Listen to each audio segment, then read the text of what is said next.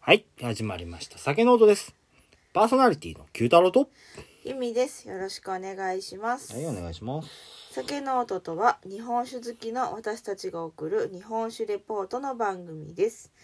この番組は美味しく日本酒を飲みながら香りや味、温度の変化を楽しみ、記録を残しながら素人二人で勝手に語っていく番組です。はーい。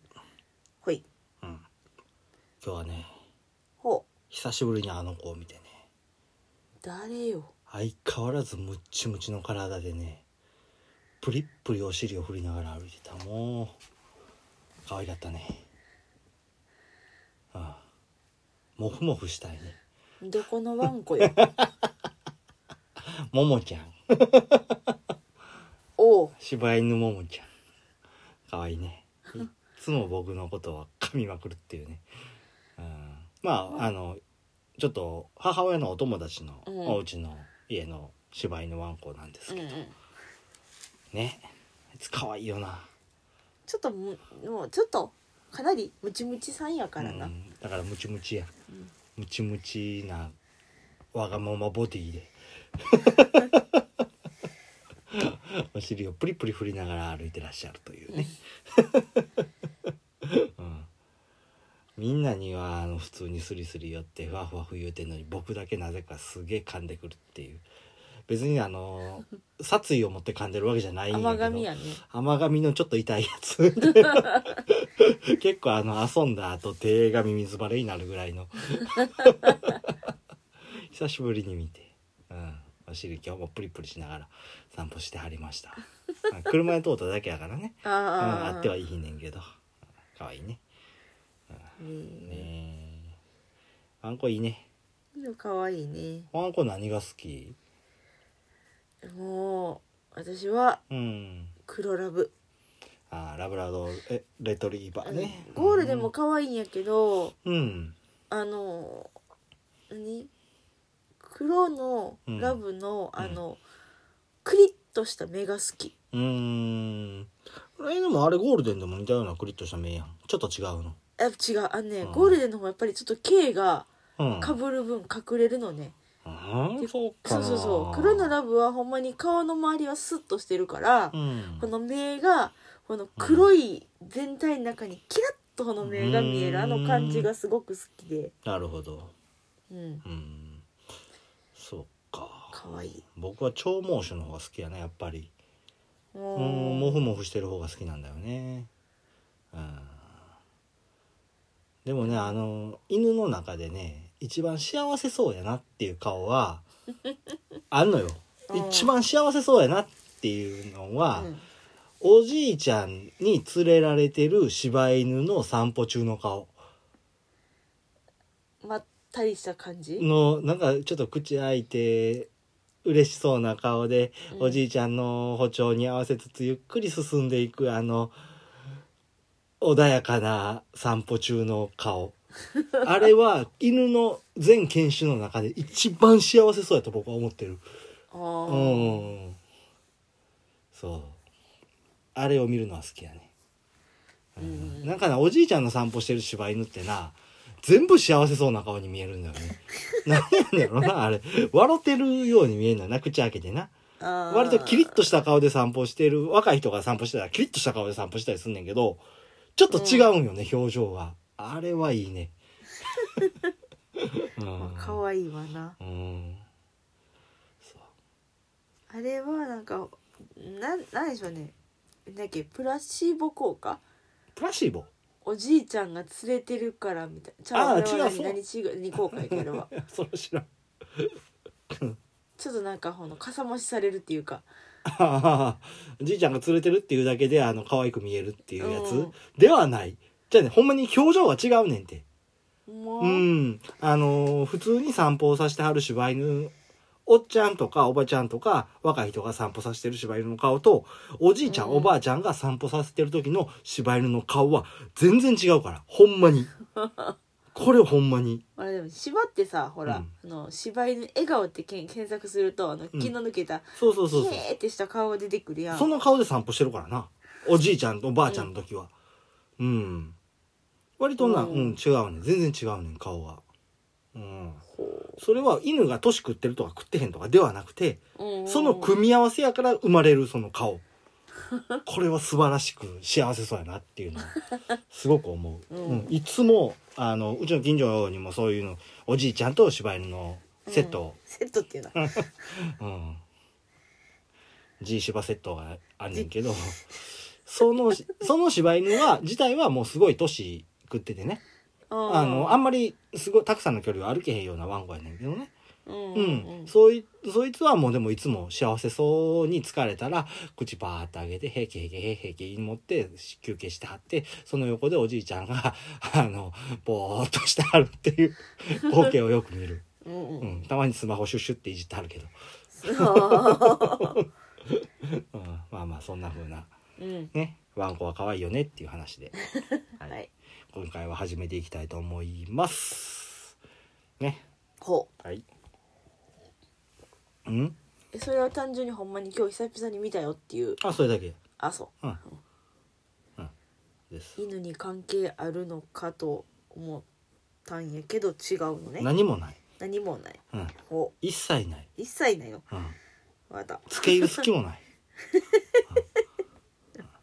いまああのし幸せな光景のワンコとお尻プリプリのももちゃんの話ねうん、ムチムチももちゃんがうちうちももちゃ可ん愛かったよっていうだけの話ですはいじゃあはい始めていきましょうはい第62回はいはい今回の酒なんでしょうえー今回は千葉県からほ東灘酒醸造ううんごめんなさいちょっと噛んだ東灘醸醸造造お東灘醸造勝尾正宗辛口純米でございます、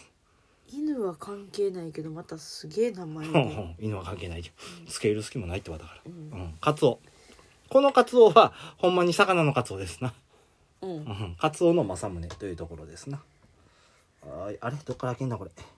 えくるっとモンハン書いてあー、ほんまや。あった。はーい。じゃあちょっとスペックいきます。ほいアルコール度数が14%。精米部合が70%。うん使用米がふさこがね。日本酒度がプラス12。うん酸度1.6。酵母が境界7号酵母になります。ほいおっと。ちょっとね、TR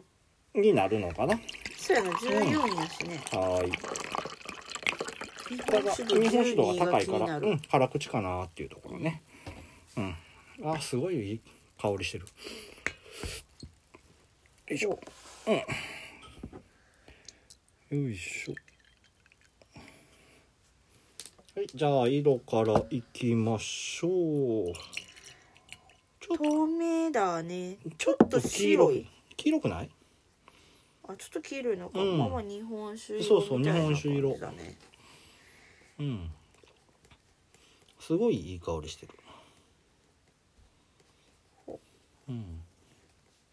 あもうこれ、ま、間違えさっき噛んだ言うたけど間違ってんねんなちょっと書き直しとこう東灘醸造「酒造」って書いてたうん、違う違う醸造「東灘」東灘かうん「東灘」って呼んじゃうねん関西人は、うんうん、これはあのー兵庫にある東灘区やねうんそそううそそうそれからくるそれと同じやからねうん「東灘」です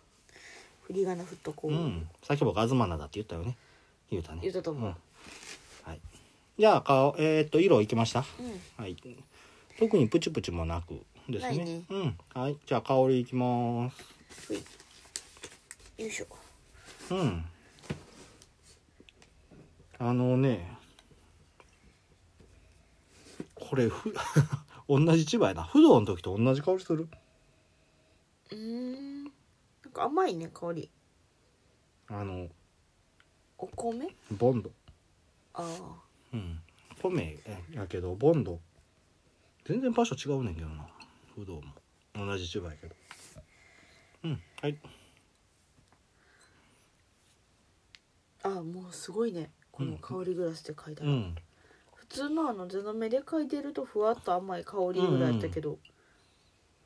違うでしすあでもアルコールも結構アルコール思感ったより来るねうんアルコール感くるやっぱり辛口やったらアルコール感が強く感じられるんやと思うアルアンコールとうんボンド、ボンドボンドの香りわかる ううん、んちょっと若干油性油性ペンみた いな、あそうそうそうそうそういう系のうん、ただちょっとね香りのところでボンドとかゆ油性ペンとか言うてるけどうん少し柑橘を思わすようなツンとくるようなところが柑橘かこれアルコールのあれじゃないのあーアルコールもあんねんけどちょっと酸っぱさあ軽く酸ってことあのその柑橘を思わすような酸って言うたらいいのかなが少し感じられるんだよねただその米感の甘さっていうのももちろん鼻に漂ってくるしうんあんねんけどうんんなもんかな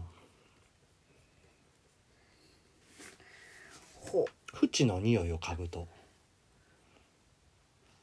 鼻をグッと入れて少しあー鼻のその鼻孔を縁につけるぐらいのどう言ったらいいんやろ鼻半分出すみたいな鼻入れて半分出すみたいなぐらいのあーうんなんとなくそれぐらいのところであるやろなんかそれを感じるか感じひんかぐらいのタイミングでツーンって鼻が 鼻がツーンってなるじゃあ舌触りいきましょううい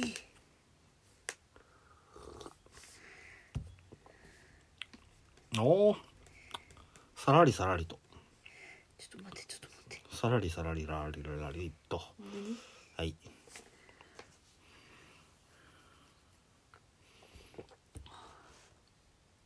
どうサラサラやろそうねうん最初とろっとかっていうのもないしうんうんまあサラサラっていうところかなと思うねんけどサラサラでもこの前のうんガあッサンの時はよりもうはほんまサラッサラやなと思ったけど、そうそうそうでもあ若の干とろりなんかなとろりではないザラリちょっとざらりザラリさらりやけど少しザラリえっとどうやろうシルクとポリエステルぐらいの肌触り感難しいな難しいな難しいかほらシルクやったらささささささうんポリエステルやったらちょっと引っかかり感じるやんまあまうあまあまあ、んうんまあいいよはいはさいらりざらりで あそうなんかひどくねひどくないなんでうーんじゃあ味いってください若干すねてんのち 味ょっと待ってはいじゃあ改めて味いってくださいほいうんあのあれやね全体的にこうあっさりとした酒でそやねキレッキレやなうんで苦みと渋みが結構しっかりくうるね、んちょっと待ってやあどうししっようかりとあるで甘みはな最初の方になこうあのふわっと感じられるんだよねうん、口ふわっと甘み口入れた瞬間ふわっとお米かなお米の甘みかなこれはが感じられてやっぱ口り当たり甘めってかなっうて感じかなっーんそうやねていうとちょっと違うのかうな、ん口当たりは別にそこまで入れた瞬間ふわっと甘みかいやの方が飲み込んでから感じるうんどういったらいいんやろううーん難しいねその辺のタイミングがまあでも割と最初の方に甘みはくるかなうなうんん、うん口の中にうん含んでるとそれは甘さかん感じられるそうすごい甘い、うんうんだから飲んでる瞬飲んでる間なのかなうんキュッキュッキュッと飲んでる間は甘みをふわーっと感じられてその後苦み渋みがババッとやってくるあの、飲み込んで残った瞬間にクワってくんのがこの苦味とか、渋みうんしただそのね口に入れた瞬間から甘みを感じるまでの間に少し何かがあるんよねうんあるあるこれが何なんやろうって思って最初の一番最初舌触りする時に口に入れた瞬間はなんかなちょっと違うん今飲んでる時と違うかったね何やってんやろなあれ なんか一瞬うんそう何かが分からんからやけど今の時間、うん何か無の時間が ある無て。えないなんか多分な、これ、ちびたいから感じられへんだけやと思うねん。何かあの、あ、旨味や。うまみか旨味や。一番最初、な、かす薄かに薄く旨味があって、うん米の甘みを感じんねん。で、しえー苦味渋みがその後来ると。で、その後はもうキレッキレというぐらいかな。薄くうまみがくるうん。でえー、と口の中に流れる間うん。甘みがあって、で、流れと同時にこう、喉奥に行ってる途中で苦味を感じて、渋み。やっぱりそれ未来の関係があんねやろな口。の中に流れる間甘み甘み。でその後すぐにうん苦味と渋み、そうだね。苦味うん。渋みが結構インパクトきついねそうやね。で、あとはもうキレッキレやからね。うん。その苦味と渋みと一緒にうん。やっぱり若干そのすごい酸うん。キュッてくる酸がああ、三位、そこまで僕は分からへんかな。うまあなんかやっぱあるよ、ーん。その苦味と渋みだけではない、うん。そうやね。うん、うん。はなんかでもあれねい。飲む瞬間のこの甘みがさうん。お米っていうよりうん。私ちょっとあバナナっぽいなって思ったんやけどそうかな。それは僕は分からへんね。思わへんね。まあおうん米かな、お米やな。うんうん。甘いなと思ってあのなんていうのあの口にさうん水が入るまでにうん。香りが入ってくるやん味に感じる香りうみたいな、ん。が若干このバナナっぽいなっていうかバナナっぽい。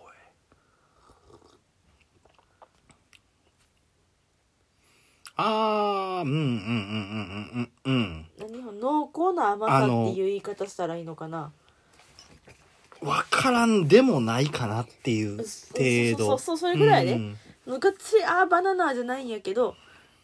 だからこの何香りを飲んでる瞬間、うーんなるほどねまあまあまあ、うんまあ分からんでもないかなっていうぐらいうんうんそうやそうそだからうすごいいろいろ探した結果っていう感じなんやけあ そっどかじゃあいいんじゃねえかそういうとこも大事や なんそうかはい、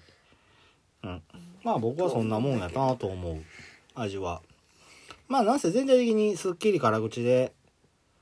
あの確かにカツオに合うんじゃないかなとは思うんううん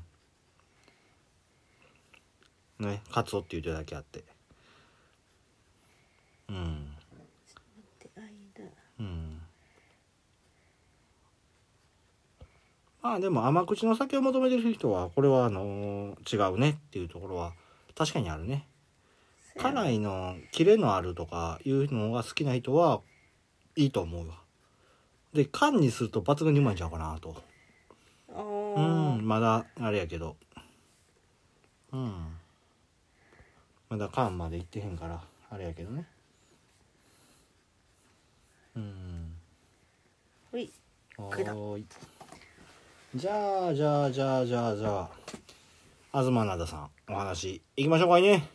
ていうか今さっきちらっと言ったけどう、んやっぱりそういう生臭系に合うっうんうんていうコンセプトのお酒なの、まあせやおんなんかそうさっきまあノートに書いててあの見たらうんね勝浦やしうん勝浦漁港やなとう思っんて、そうそうそうあの辺そうやんなカツオとか勝浦さんのカツオとの相性がよく柑橘系の香りと適度な酸後味と綺麗のある上辛口酒ですって書いてあるわ、あもうそのまんまだうん、全くそのままやったなそそこ読,、ま、読んでなかったんや けどそうあのこのノートに書きながらいつもほらうん酒蔵さんの名前書いてうん地域書いてまあまあ最近県だけじゃなくてどこどこまで結構あそうなの、市まで確認してるから、はい書いてたら千葉県勝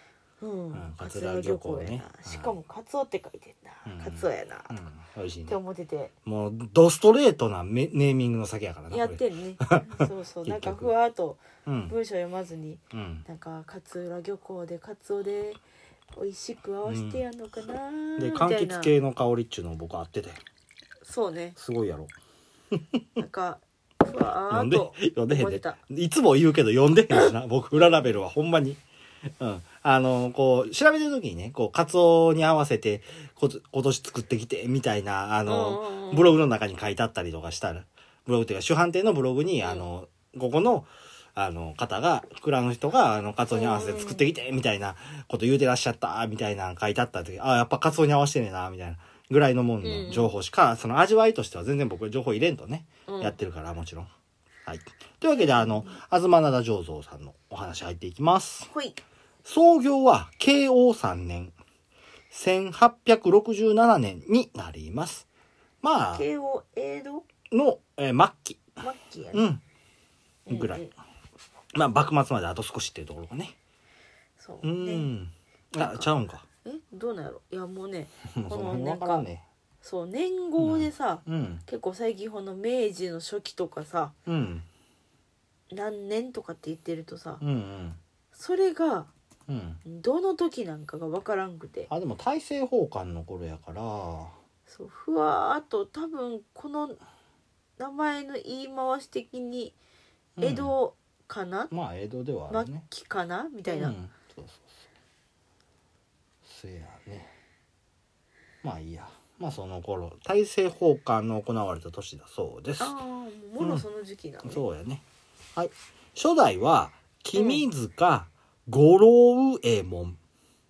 五郎右衛門さ五郎右衛門さうんん五郎右衛門さんうんん難しいな「う」が重なると難しいよな、うんうん、五郎右衛門さんですうんまあ南相坊はあの勝浦の地にある小倉さんになってまして、海岸からわずか2 3 0 0メーターほどの海沿いの蔵っていうところに、ね、なるんだよね。この場合ねあのやっぱり伏流水汲み上げると海水混ざるんじゃないかっていうふうに思うやんか、割とどうもないねんてやっぱりあの上からら下に水って流れるやんか、あーうん、だから海の水が染み込んでもやっぱりそれは山からの水がこうまあその辺は汽水域みたいになったりするんやけど、うんうまいこと山からのこうやっぱ上から下っていうのは絶対的なルールがあるから、うんマシなマシというか大丈夫らしいんだよね。うん、うんでもあれやね2300ってことはうん、もうほぼ港区エリアにある感じやね、まあ港せやねすぐ目の前が海っていうようなね、うん、そそうんいなうお感蔵じさやん、ね、うん、もうあの潮風にさらされてって書いてあったわお倉さんが。おうでまあ現在作っておられる銘柄でね、うん主要銘柄になってるのが2本あってうん1本は創業当時から作り続けられてるうん東灘っていうお酒。ほうほうほでもう一本は県外向け商品ってなるううんなるか、ほうん、まああのなるみというふうにな感じやねううんあの鳥が鳴くの鳴くに海っていう字なるかって読むねんけどそあれあでなるなる海ああ、うんそっちかそうそうそうまあパッと見になるみって絶対読んじゃうやつうんうん、っていうねその日本でまあ蔵の名前にもなっててね創業当時から作られてる東灘っていう名前にはねうん当時その付けられたえー創業当時やなだから、うん日本で最高の酒どころっていうふうにされてたね兵庫県の灘やっぱり灘なそうそうそうこれを目指して東の灘になるっていうような目標を掲げて名付けられたものにななるんるだよほどうね、んそうなんか喉あれそうそうそうでも千葉って書いてるな、うんと思っててうんそうそうそうまああの東京みたいなもんやあ あ東の都なね そうそうそうはいでもう一本の「なるか」っていうお酒やねんけど、こちらは2006年に登場した銘柄にあ意外と新しいねますそうそうそうフレッシュで芳醇な味わいは多くの日本酒ファンを魅了した一本っていう風になってるんやねうんうんでなるかっていうののお酒の商品の目玉としては、この2006年当時っていうのでは珍しいねん直詰めっていう風な工程で出荷されたお酒になるんやほううん最近やったらまあそうそ結う構普結通構やし、ね、聞くけどあのその当時はほぼなくて、うんうん、普通はね一回絞ったお酒っていうのをタンクに入れてねうんそっから瓶詰めを行うっていう工程やねんけどそそれはもう絞った時その場でもう詰めていくというまあ手作業でしたはったらしいんやけどな最初の方じゃあ瓶によって味が違ったりとかもう当ん然、まあまあそれはあるかなっていうのはあるんやけどそれよりもあの大きなところ違いっていうのがうん炭酸感っていうところね、シュワシュワ感そうそうそうああそうか一回、あのジャバジャバってせえへん分そうそうそうそうそうそのまま瓶に詰めちゃうから、んあのシュワシュワが残るよっていうのがあってそこを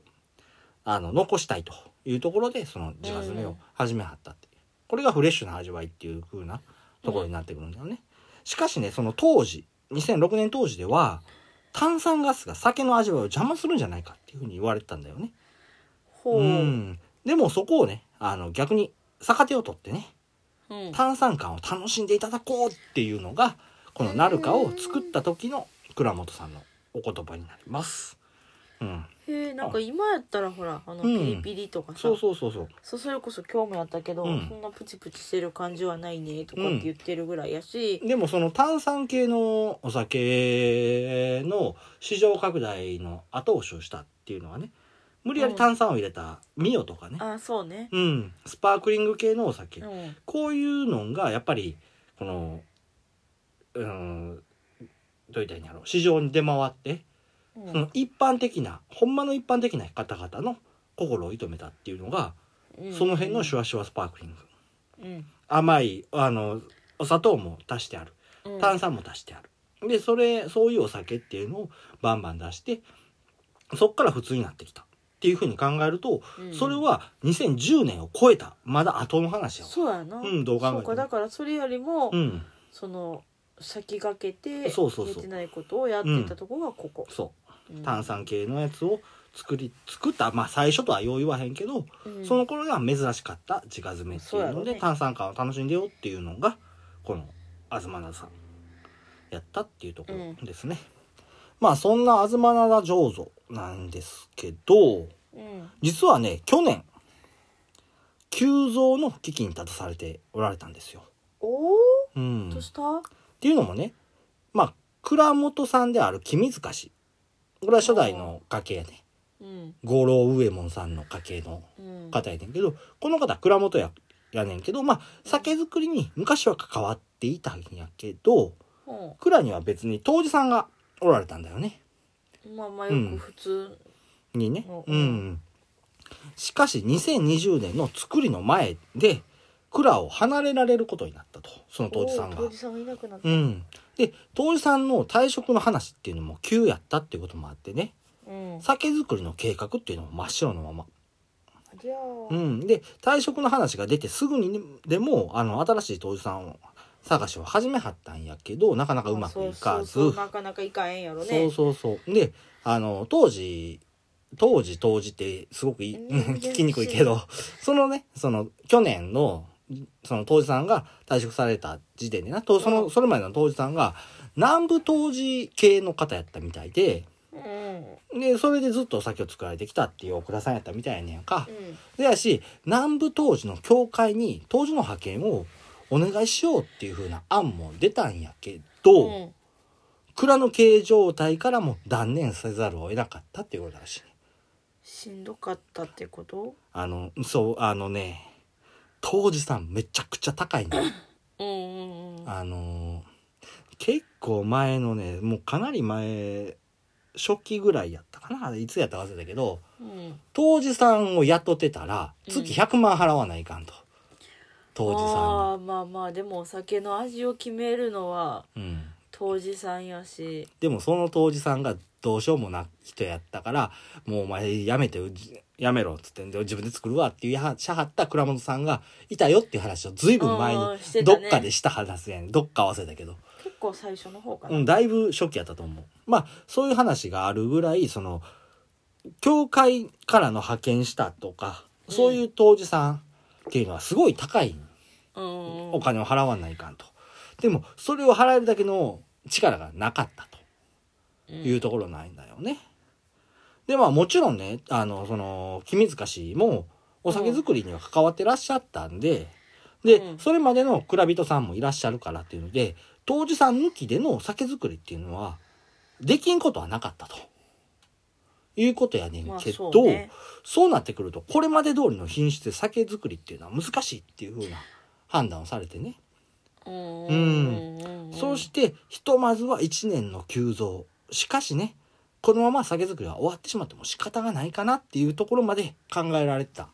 そうなんだよ。うん。ままああそこはまあ言ったらこだわりよねそうやきっね。ちりした今までの、そうそうそう。悪いもんしか作れへんねんかったらもうやめてしまおうと。うんうんそんなんするぐらいやったらもそううそうスそうパンとうん。まあ、1回休みうんでまあこの休みがきっかけでな、うん。まあ、あかんかった場合は、うん。なくなっても仕そ方がのない中途半端なのを作るぐらいやったらそっちの方がっていうことを選ばはってたことやね。そうやね。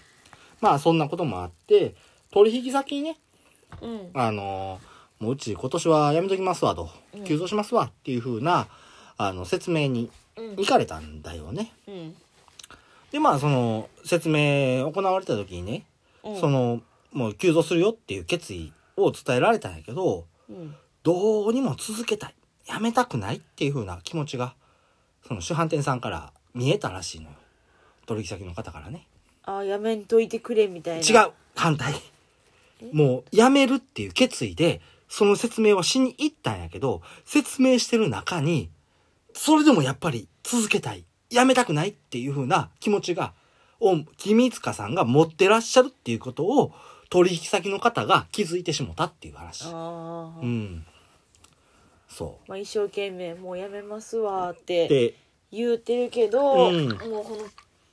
淡々と本人は言ってるつもりがやけどやっけぱれどもりね染み出てったものに、その主販店さんが気づいたっていうそこうとうんでまあその時に訪れられてたのがね東京のうん地酒や小玉っていう風な主販店さんやってんやんか、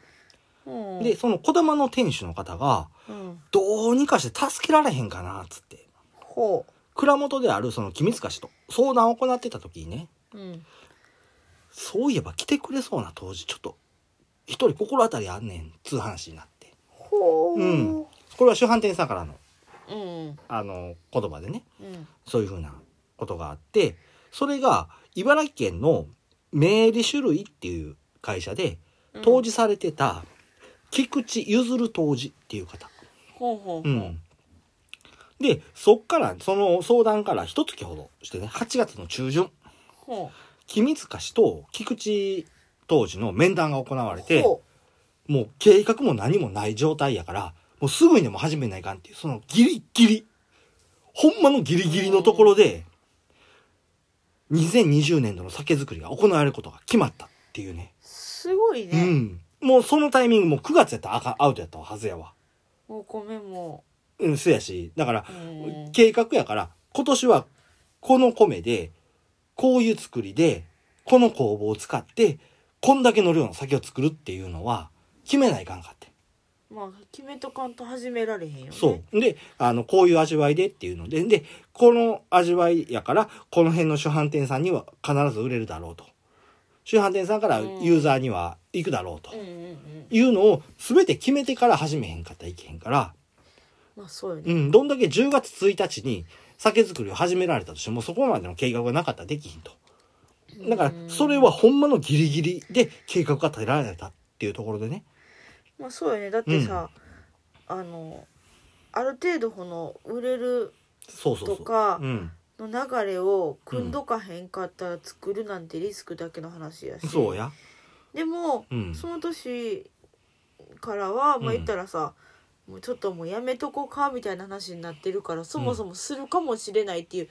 えーねこの見込み的な作業もしてないやろしそうそうそう。で、するかもしれんしあの準備しとかっていうのもないやろし辞めるっていう挨拶もしてしもてるから、うん何件かにはね。だから、そうなってくると、主販店さん取引先に関して言うても、ほじゃあ他のとこから先を仕入れなっていう風な話もなってきてるはずやから、そそ,、こをちょっと待ってくれっていう風に言わんかったらもういけんし。うん。しだからそういうのも全て含めてギリギリのタイミングでせやなんとかわっちゃわっちゃやなもう綱渡りの綱を渡ってるレベルやんほんまにうん命綱なしでやそれこそそれでなんとかいけたっていうところねでもちろんね当時さんが変われば酒の味も変わるやんそらそうね、うんそのけど当時さんが思ったはる味っていうのもあるからね、そうけど蔵の環境や水米はそのまま使えるとうんっていうことはその今まで作ってたうんお酒っていうののねうんその筋は変えんでもいけると。そこに当時さんの技術を加えて、そっからどう変わっていくのかっていうのが、もうすごい楽しみで仕方がないっていうふうに蔵元である君塚さんはおっしゃってるんだよね。うん。はい大丈夫失礼ほんまに失礼や。ごめんね咳とかねもう、うん自然現象は止められない生理現象って言うんだよそれは。自然現象は風が吹く雨が降るだって。はい申し訳ねまあそういうところでねあのまた変わろうという一歩を踏み出された小倉さんにうんなってるんだよね。うん、はいなんかよくあるさ、うんあの作っていく今までの年代がうん 怒涛の人生を歩んでるお倉さんとかは多いやんうんどんどんどんどん売れへんなってとか、もうもう限界みたいなのがあってじゃなくてこのもうやめようかのど短期間でそギャッとそのいろんなことをうそれが今までのその言うたら語ってきたもうやばいやばいって言ってたうん小倉さんが辿ったんとまあ言うたら同じやねんな。それを今まさに見てるっていうところやね。短期間でギュッと、うんだから今までも短期間やったんよ変わらはったっていうのは。あ、まあ、変わらはったわね例えばあのーえー焼酎のあ天部やった時に、あこはあの焼酎屋さんやったやんうん宝山うんあれもその大学でその蔵元が作って持って帰ってきた技術を使って焼酎を作ったらバカ売れしたっていううんそれも短期間の話やねすごいね他にもいろいろそういうお蔵さんあの結び結び優位やったら、うんそのお嫁さんが私が作るっつって学校行ってうん学んできたことを持って帰ってきてこれじゃあかんねんっつって自分の好きな酒を作ったらバカ売れしたお待ちのお待ちに愛された女って言われるぐらいのうんそれぐらいのものを作ったこれも短期間の話だねだからそれを今ここのオクラさんで目の当たりにするっていう歴史の一つを見るっていうオクラさんのねそうやねっていうような状態やな今現状はこっからうまいこといくか失敗するかっていうのはまあ、これからそう2年目やからそうやね今始まってる作りがうんうんうんっていうところやねはいまあちょっとほんならここで話は変わりましてはいお米の話しようかそうやなんかお米の知らんなこのこのおそう米そうとそ思ってうふさこがねうんっていうところねまあしかもふさパー塩そうふさってついてる時点でこれはもう千葉の米やなっていうふうに思わないかんのよまずそれは分かんない房総半島あそのふさなんやそう暴走の「暴」っていう字が「不在ううん「そう」は滑るっていう字やねうんだから「暴」っていう字「不さ」っていう字がついた時点でもうここはあ千葉の米なんやなっていうふうに なるんやなるんだよねはいというわけで「ふさこがね」っていうお米うん今回のこの「ふさこがねね」うんえー千葉県が作った品種でうん販売になってます半米なんやうんそうなんよへえねえでこれの品種登録されたっていうのが19年平成19年でまだ12歳の新しいお米になってますうん親は同じく千葉のお米の中部64号っていうお米とうんうんふさおとめっていうお米の後輩になってますううんん気候のね変動にも強くね台風等で倒れにくいっていう共感の特徴的な稲になってます。うん、で味としてはうん美味しさが口いっぱいに広がり冷めても硬くなりにくいお米になってますのでお弁当やおにぎりなんかにぴったりのお米になってます。ほ ーね。でそうす。なんか最近さほえてお米の話結構するや最近してへんだから。ん最近してへんけどちょっと前にち。ょっとなんかうんまあお酒のことしてるとどうしてもお米あっあ、てなるほさどね。うん。まあまああのほら「あお待ちやね」とかさ、うんそんなん言ってたらまあそんな喋らへんけど、うん。ちょろちょろほらあの半米ああ、の半お米の。酒とかで出てくる。るやん、うん。なんかそのお米食べてみたいな あ、と食べられるよ。うん、うん。ただただね。こうのん。一個買うでなるとさうん。結構袋買いやったりするからあ、いや、あのー、1キロとかで、500グラムとかで売ってたりする。そうなんかこうんの、ちょっとたまに気になるなと思ったり、あ、500グラムで売っいやでも売ってるな最近あの GO とかショーとかで売らへんからさキロで売るよるからさ割とあったりする僕ちょっと前去年ぐらいか一昨年か山田錦食べてきたほうあれなまずかったであそうな んだね山田錦美味しいお酒でも山田錦はうんお酒の米でしょ、そうそうそうだから食べると毎年食べると美味しくなかいっのたで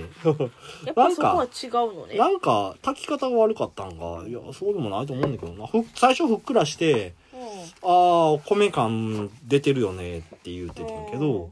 冷めてきたらうわこれまずいよねってんあそううなのねん、なったりしただからやっぱり酒用の米と食べる用の米っていうのは 違うねんなって違ううんちょっと寒なってきたそうめっちゃ熱いで僕はい寒い香りいきます缶ですほいはーいあやっぱり辛口やなっていう香りはあんねんけどすごいねうまみものすごいうまみ感が出てる香りにうまみ感がめっちゃあがだいぶものすすごい出てる飲んでみて飲んでみちゃう香ってみておお何してんの手が当たっはーい拭いときますたあ全然変わったねうんすごいあっさりした酒やったんがそれこそ芳醇なそうね香りになった甘い感じが甘いじゃないうまみやそれ全部うまみう感、ん、うん、じゃあ飲むよほいうんやっぱりあの最初にあった空白のところうん埋まりましたか埋まりましたわうまみですわこれ圧倒的なうんすごいあの最初冷たく飲んでたらあっさりしたキレのある酒やったんやけどすごいどっしりとしたうまみの持つキレのある酒に変わったねうん、あのーで苦み飲んだ後のキレもやっぱりすごいしっかりはしてる、ただ苦味とか渋みっていうのが抑えられてるのかなくなったり抑えられてるのかそのうまみが強すぎて感じられへんなってんのか分からへんけどうんうん随分とまあ形の変わった味の変わった酒になってんのかなっていううん印象がまるで違ううんううんんただそのすっきり感辛口感あっさり感っていうのは後味には残ってるかなっていうとこそうやな、ろうんですなんかでも最初に言ったあたりやねやっぱ缶の方が美味しいんかもしれうない、んあの重厚な味わいになったかなっていうところ、はいじゃあ書いてくださいめっちゃ喋ったけどそうやねどうやってまとめようかなと思ってあのねうまみが抜群に上がったとそれは書いたうん、でそれが冷たかった時はあっさりとした酒やったんが重厚さを持つようになったとあほんで酸も感じられるねこれやったらそうでも、うん酸の感じはさっきあの冷やでうん感じた時とあんま変わらんいやだいぶ強くなってんでいやあのねうん多分この苦み渋みうん酸を感じるタイミングで来てた、うん、このインパクトきついのが感じひんくなったからうんうん、酸が出てきたんか酸が出てきたように見えるだけで、飲んでた感じ、うん一変わら緒んぐらいうん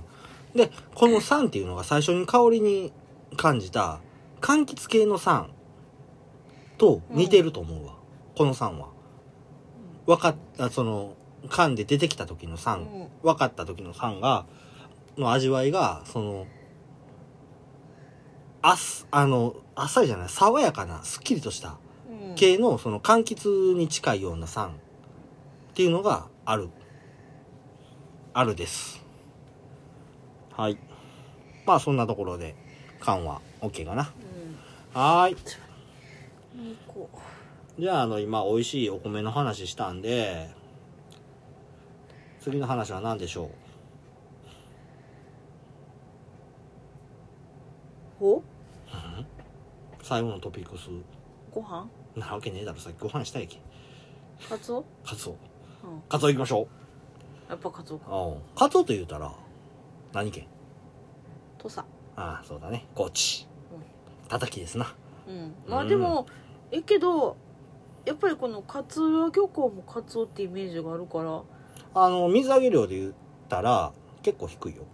あそうなのね、うんえでも勝浦カツオなんでやろう、来ねはいでそのカツオって言ったらまあまず最初やっぱり一番最初にあるのが土佐高知のねカツオのたたきやねそうねううんうんうんんまあでも少ないとは言うたけどまあ千葉でもカツオはもちろん取られてたりしてうんうんその中でも戻りガツオっていうのねああ、うん黒潮に乗って回遊してるっていうので結局金のが暑い時知らんやけほんまに千葉あの僕の話をあまり遮るな せっかくしてんのに まあ千葉ではあの戻りガツオの水揚げ量っていうのは多いんだよ間、うんそっちかな、そうでまあ今回カツオ政宗っていうところもあってね戻りガツオに合わせて飲んでほしい、まあ秋に出る酒やからそういうカツオに合わせっていうよりも戻りガツオに合わせて飲んでほしいっていうことをねうんこの名前付けられたんじゃないかなというふうに思ってます。というわけで、まあ、今週はカツオの話というところで、カツオという魚知ってますうんまあまあま知ってますあ多分あ、そ。いうやなんか突っ込まれたら答えられへん可能性はあるカツオっていうのは、サバ科、マグロ属、カツオ属の魚。あそっか、うん、サバなんだよ。うんでまあでもこの想像できるフォルムそうってだいうね。かさ見てると、あそうか納得っていう感じはする、まあ、サバ科、マグロ属の属は暴走族の属の方ね。うんカツオ属の方は、えー属性の属ね。うん。と、まあ、漢字は違うけど、属属でう。んうん、お魚で名前の由来としては干したものを「片魚」身が硬い魚なんて呼ばれるところから命名されてるっていうところなんだよね。ううんん、でカツオといえば春4月から6月に旬とされる初ガツオうんこれも有名やねうん上りガツオなんていうふうにも呼ばれたりしてうん脂が少なく赤身でさっぱりとした味わいが特徴のカツオになります江戸時代には初元が好きな江戸っ子が女房子供を七に入れてでも食えなんていうふうに言ってたぐらいのねう、うんんひどいなまあ昔しのれっ人とは行きかけたけどまあ、そういうふうなふうに言ってたりとかあとは、あのカツオの初ガツオを使ったあの俳句なんかも読まれてたりしてねううんん。えーっと。よっこらしょ。目には青葉、山はホトトギス、初カツオ。っていう風なうん俳句があったり。いや、これは有名やね。うんうん。鎌倉を生きて、読め、読めへん。やめとこう。 まあ、目難にはしいよね目には青葉という。うんそれはすごく有名な。ううんん。山口書道っていう方がね、うんうん、書かれた俳句なんやけどねまあそれぐらい その昔からうんあのまあまあ美味しいとされてる初ガツうオんうんそれに対してね戻りガツオなんやけど三陸沖では8月から9月高知うん九州沖では10月から11月が旬とされてるんだよねカツオってね暖かい海を好む傾向があるんだよねうんううんで日本海ではん日本近海やねでは日本海じゃない日本近海太平洋側やからね日本近海であはーそうやなそうそうそう暖流である黒潮に乗って海流海遊を行ってるんだよ、うんううんん、ほんで春から夏にかけては黒潮で北の方に向かって、うんうん、で寒くなってくる秋になってくると南に下ってくるとうんでその時に水揚げされたものを戻りガツオっていうふうに呼ぶんだよねうんで戻りガツオっていうのは餌を求めて旅してきたカツオがねうんずーっと食って下ってきた時にはもう油がたっぷり乗ってて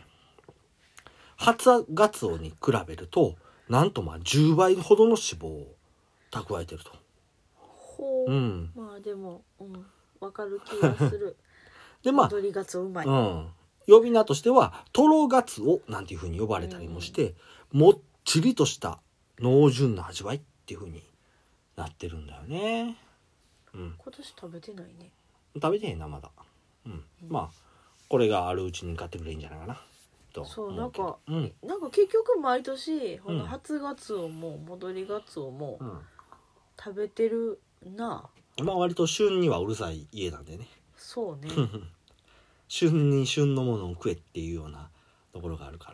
そうあうのん一、回、らうんえっと、ちょっと前にいた仕事場の関係で、うんあの魚市場の取引があったのあよそこであうん生のうん戻りガツオを買ってうん魚屋さんさばいてくれはって柵にしてくれはって、うんと、うんまあ、実家が農家やったから、わらを持ってって バーベキューでうんその場でほんまにうんああしたわらいで炙って食べたけど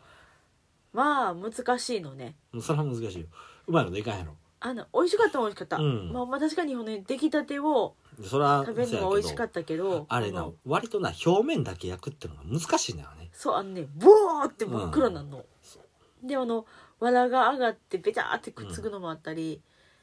難しいなと思ったけど、うんこのバーベキューっていうのをキャンプでやったそれがほんま抜群に美味しかったのあはそうかそうか美味しかったそうやねうん新鮮やからねうんそうそうそ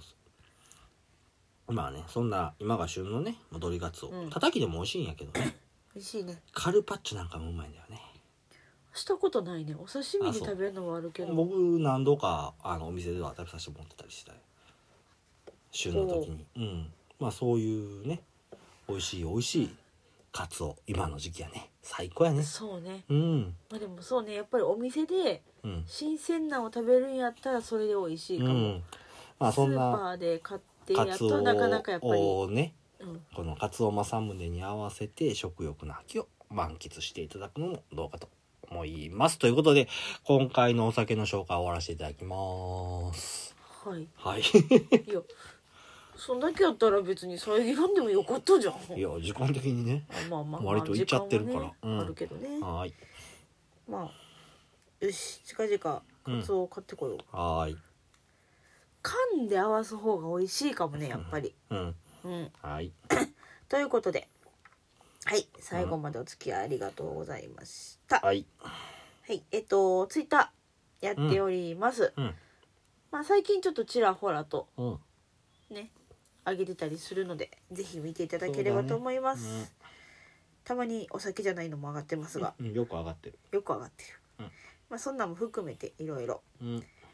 そのうち、ね、この、カツオ正宗とカツオのたたきが上がるんじゃないかと、さあそれはどうだろ気が向いたらううん上がりますので、はいぜひ見てください。えっ、と、ご意見、ご感想などもツイッターの方で、はいツイートまたはダイレクトメッセージの方でお待ちしております。うんメールアドレスもありますので、そちらの方もぜひ、ぜひぜひ、うんメッセージを送ってください。はいメールアドレスは、さけのうと2020アットマーク gmail.com、うん sakenote2020 アットマーク gmail.com です。はい